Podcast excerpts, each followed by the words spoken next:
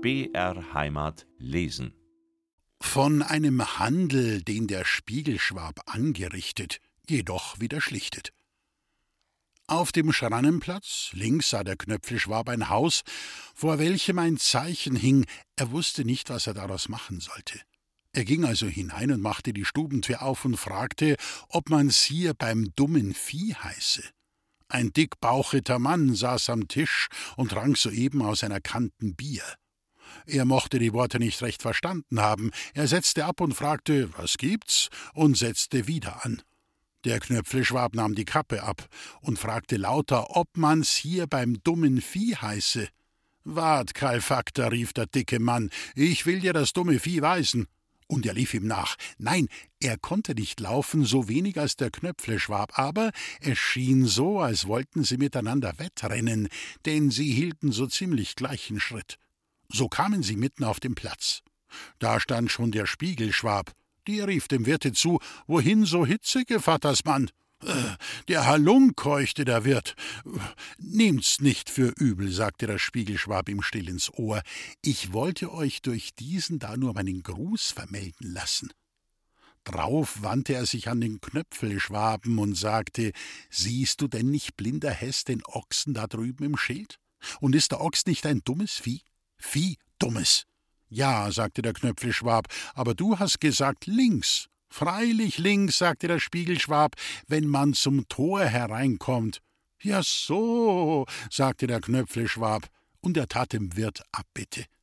Also wurden sie wieder gute Freunde, und sie gingen ins Haus und tranken und aßen und waren fröhlicher Dinge.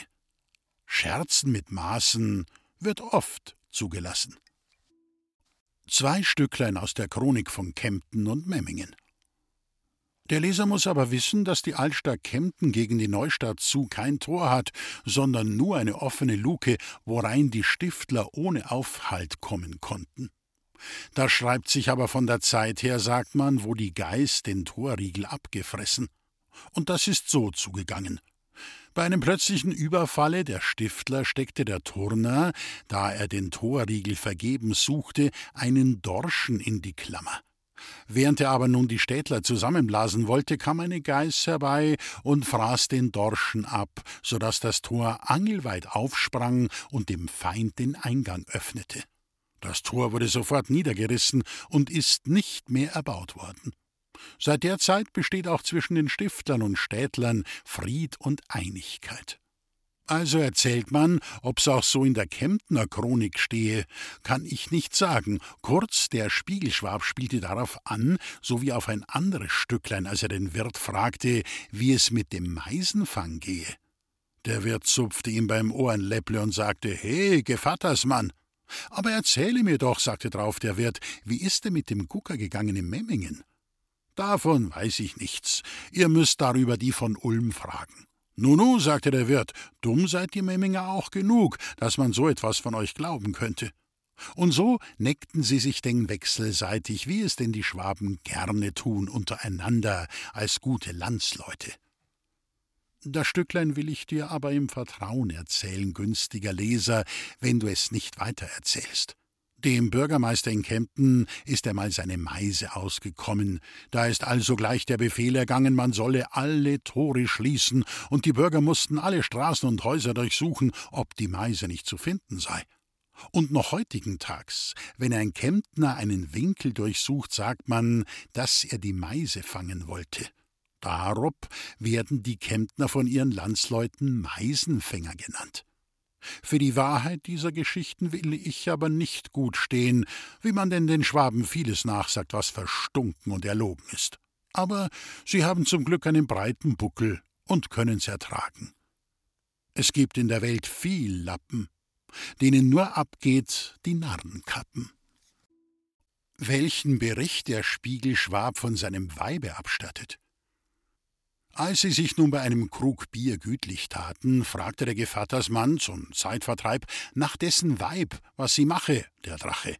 Der Spiegelschwab ob der Frage verstimmt, antwortete er grimmt, sie ist die alte, kalte, schlotterige, lotterige, schlampige, wampige, lumpige, plumpige Bettelfettel, wie sie immer gewesen, der Fegbesen. Mit jedem Jahr wird sie vieriger, schwieriger, hetziger, geschwätziger, ränkischer, zänkischer, polternder, folternder, häntiger, grantiger. Es ist wahrlich nicht auszuhalten, mit ihr Haus zu halten. Ihr ewiger Rumor verdirbt mir jeden Humor, ihr Rohsinn verscheucht mir allen Frohsinn. Sie ist meiner Tage Plagmund und meiner Nächte Klagmund, meines Hauses Brandmal und meiner Nachbarschaft Schandpfahl meiner Ruhe Mörderkeule und meines Friedens Martersäule. Sie ist der leibhafte Widerspruch und der leidhafte Gottversuch. Schweig ich, so knurrt sie, red ich, so murrt sie, lach ich, so weint sie, scherz ich, so greint sie, trink ich, so schmollt sie, ess ich, so grollt sie, geh ich, so bockt sie, bleib ich, so mockt sie.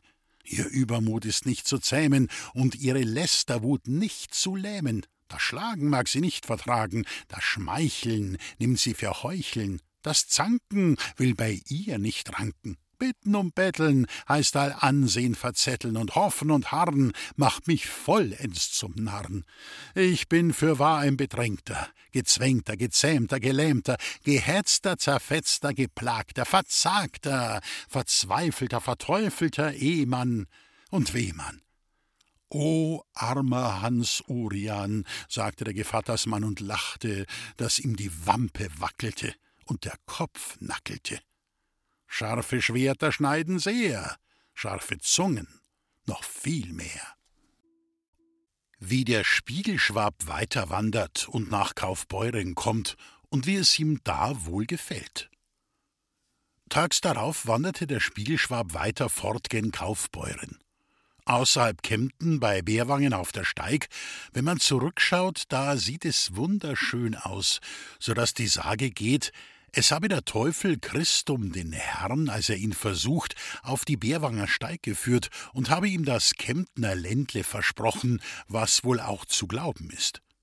Noch desselbigen Tag, spät am Abend, kam der Spiegelschwab in Kaufbeuren an, und zwar just zur Zeit, wo die Kaufbeurer alljährlich ihr Dinselfest feiern. Da ziehen die Kinder, seltsam vermaschkariert mit Trommeln und Pfeifen und Fahnen und Hottos durch die Stadt ins Dienselgehölzle, und da spielt und tanzt und schmauset man, und es geschieht den Kleinen zu lieb und den Großen zu gefallen. Und die kleinen Putznärle sehen gar nett aus, und die größeren Hexlein auch, die ihn da rundherum tanzen. Da ist gut sein, sagte der Spiegelschwab, und da bleib ich, bis der letzte Sechsbetzner vertan ist. Also, nachdem er des andern Tags dem Knöpfleschwaben den Schierdi fortgegeben, denn er war ein wüster, kähler Gesell und litt alleweil an der böhmischen Krankheit, da logierte er sich beim Hirschwirt ein, und er zechte, was der Brief vermochte. Denn, wie gesagt, es gefiel ihm über die Maßen in Kaufbeuren. Es hauset da ein lustiges Völklein, sogar die Weber essen tagtägliche Hühnle, und kurzum, es ist ja aus, ja ein Kirchweih da selbst. Das wusste und tadelte an ihnen der Pfarrer von Oberbeuren, und um seine Schäflein vor diesen Wölfen zu warnen, erzählte er ihnen noch an den letzten Ostern folgendes Märlein. Mir hat geträumet, ich steh an der Pforte der Hölle, und Luzifer kam heraus und eine Menge ihm untergebener Teufel. Und er sagte zu dem einen, Fahr hin nach Obergünzburg und verführ mir dort die Menschen. Und du, sagte er zum andern, fahr hin nach Oberdorf und tue desgleichen. Und du nach Tingau und du nach Kaufbeuren, und so schickte er sie alle fort und verteilte sie und befahl ihnen, sie sollten ihm Bericht geben von dem, was sie angestellt. Nach einer Weile kam einer nach dem anderen zurück. Und der Teufel von Obergünzburg sagte, ich habe sie zum Fressen und Saufen verführt. Und der Oberdorfer sagte, ich habe sie zum Diebstahl und Totschlag verleitet. Und so tat einer nach dem andern Bericht. Zuletzt kam auch der von Kaufbeuren. Zudem sagte Luzifer, gib Bericht, was hast du getan? Der Teufel antwortete, ich habe nichts getan, sondern bin auf des Turners Hausdach hinaufgeflackt und hab geschlafen. Darob wollte Luzifer ihn schier strafen. Der Teufel aber sagte, die Kaufbeurer brauchen keinen Teufel, sie verführen sich einander selbst. In solchem Wasser merk es eben, pflegt's keine andre Fisch zu geben. Von Kaufbeurer Stücklein. Es wäre noch viel davon zu erzählen, aber schweig, Heinz, es müht den Kunzen. Schweigen ist eine edle Kunst, viel Waschen bringt Ungunst. Wie der Spiegelschwab einem Franken begegnet. Nachdem der Spiegelschwab in Kaufbeuren alles verputzt hatte, bis auf ein Käsperle und ein paar Bärenbatzen, so setzte er seinen Wanderstab weiter und gedachte über Buchloe nach Meiringen zu gehen zu seinem Freunde dem Blitzschwaben. Vor Buchloe auf dem Bühl, da wo der berühmte Galgen steht, es ist eine gar schöne Gelegenheit und Aussicht, traf er einen Kraxentrager, der ausruhte. Der Spiegelschwab, wie er denn von leutseliger Natur war, grüßte den deutschen Landsmann, welcher dankte. Und auf Befragen, woher und wohin, vernahm er, dass jener aus Ochsenfurt sei, ist ein Städtle im Frankenland nicht weit von Schweinfurt, und dass er als Knecht eines Nürnberger Pfeffersacks hausieren gehe durchs Reich. Nun haben die Schwaben und Franken als alte Gesippte von jeher gern Gemeinschaft gehalten. Und der Spiegelschwab, da er sich in so guter Gesellschaft befand, holte sogleich aus seinem Zwerchsack Brot, Würste und Brandwein hervor. Denn er ging niemals leer, damit, wie er zu sagen pflegte, in der Hitze der Magen nicht leck würde und vollends ausliefe. Der Frank schwätzte viel, obwohl wenig Gescheites, wie seine Landsleute insgesamt zum Teil, und er ließ den Schwaben nicht zur Waschbank kommen. Da unterbrach ihn endlich der Spiegelschwab und fragte den Gesellen, ob er mit Verlaub ein Jud sei. Und als jener sich dessen aufs Heiligste verschworen, sagte er, aus deiner Sprache zu urteilen, wenn du kein Jud bist, so bist du doch bei einem Juden zu Kost und Lehre gegangen. Auch das leugnete jener. Nun, so sag mir denn, sagte der Spiegelschwab, haben die Juden von euch Franken sprechen gelernt oder ihr Franken von den Juden? Jetzt verstand der Ochsenfurter den Spaß, und er sagte, ich glaub wohl, wir alle beide voneinander. Nach einer Weile fragte ihn der Spiegelschwab, welche Stadt wohl schöner sei, Augsburg oder Nürnberg? Jener antwortete, in Franken sagen sie, es sei Nürnberg, in Schwaben aber sagen sie, es sei Augsburg. Denn jeder Hahn kräht auf seinem eigenen Mist. Diese Rede gefiel dem Spiegelschwaben, und sie tranken auf die Ehren beider Städte. Das passe zueinander wie Mausdreck und Koriander. Wie der Spiegelschwab mit guten Landsleuten ein Galgenmahl hält. Während die beiden Gesellen noch so sprachen, kam des Weges von Buchloe her ein Sauschneider aus Vilshofen, der Bauern Bayerland. Der stand still und, indem er die Hände auf den Stecken und den Kopf auf die Hände stützte, lugte er nach den beiden, die oben unter dem Galgen saßen.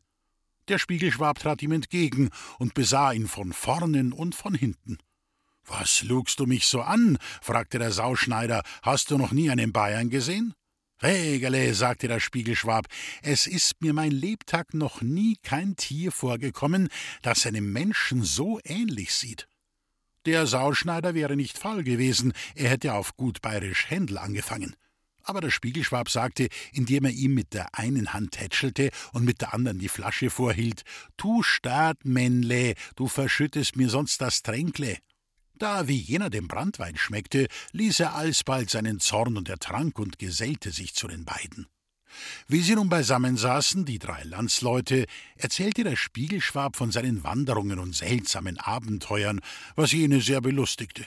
Dann, als er geendet, sprach er, ihr andern, könnet uns andern wohl auch von ähnlichen Streichen erzählen. Jawohl, sagte der Frank, aber wir sind nicht die Narren, dass wir's erzählen. Und der Bayer sagte, komm nur zu uns ins Land und nach Weilheim, da kannst du der Streich und Stück Fuderweise haben.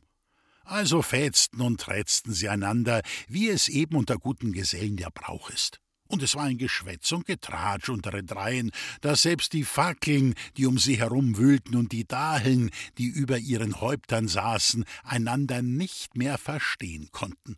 Zuletzt, nachdem sie sich ewige Freundschaft gelobt, nahmen sie voneinander Abschied.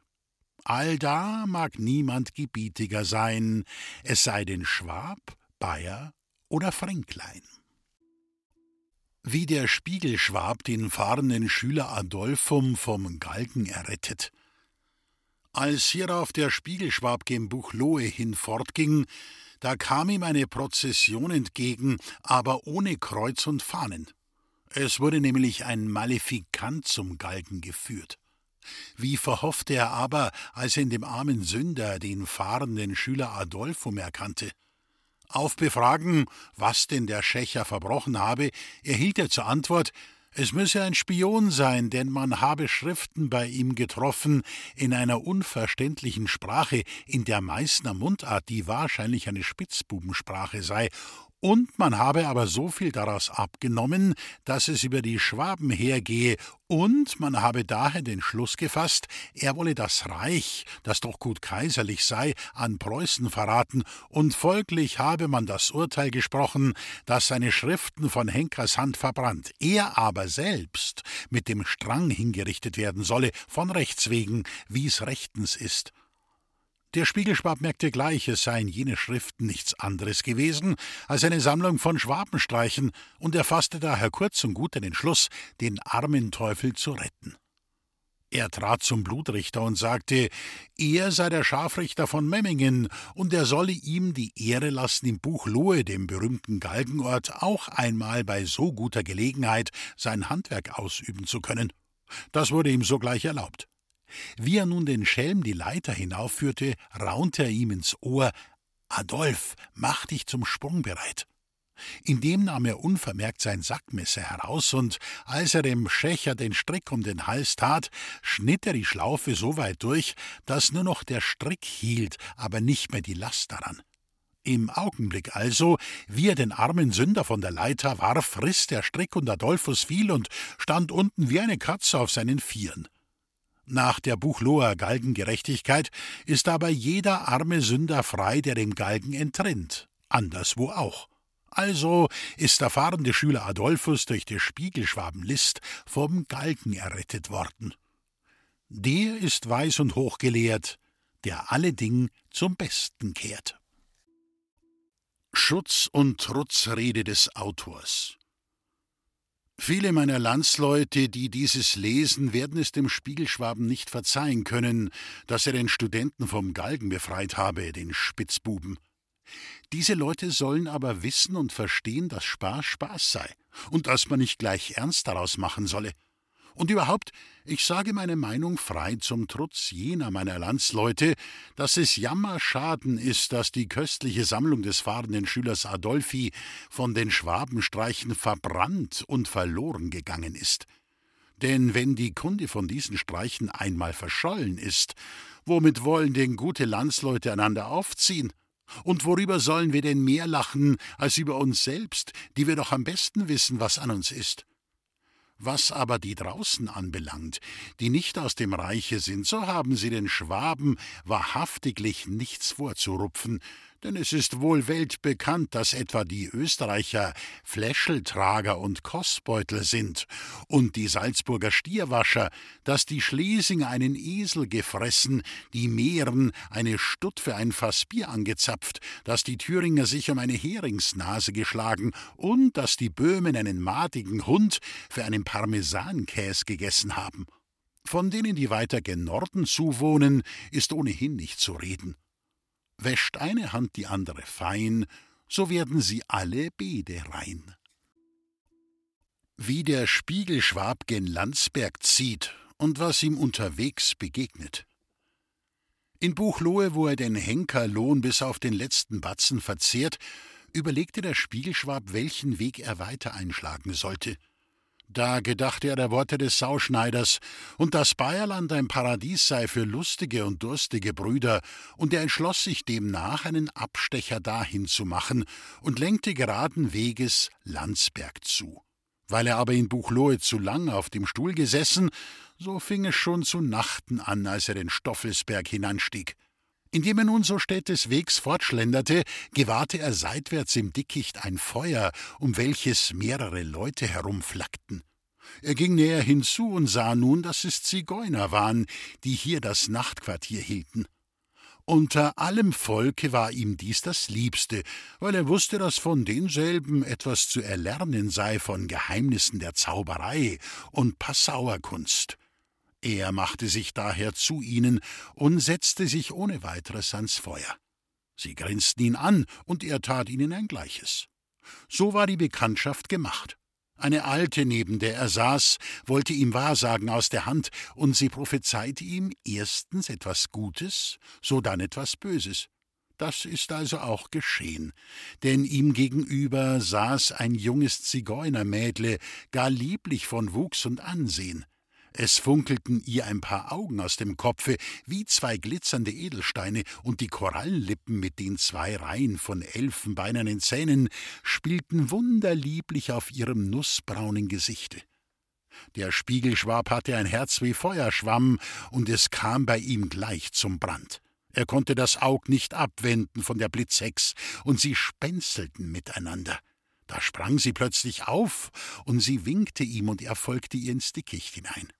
Wie er sie aber eben packen wollte, packte ihn ein anderer von hinten und warf ihn wie einen Holzblock zu Boden. Es war ihm, als fühlte er Zähne in seinem Nacken. Und es war dem auch so, denn ein Enzmelak hatte ihn aufs feuchte Moos gelegt, so fest, als wäre er nie auf den Füßen gestanden. Der Schwab schrie um Hilfe, aber die Blitzdirne lachte ihn aus, und sie wendete sich zu dem Zigeunerhauptmann, der nicht weit davon lag, und erzählte, was vorgegangen.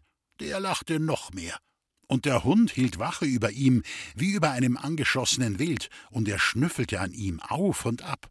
Und wie der Schächer sich rührte, so packte er ihn wieder am Genick und stieß ihm die Nase tiefer ins Moos. Und so musste denn der Spiegelschwab auf dem Bauch liegend unter Höllenangst die lange, bange Nacht zubringen. Und er hatte Zeit, über sich selbst und das menschliche Elend nachzudenken.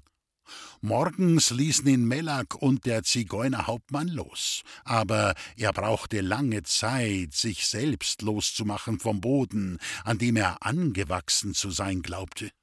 Fromme Wünsche hat er den Heiden eben nicht nachgeschickt, kann ich euch sagen.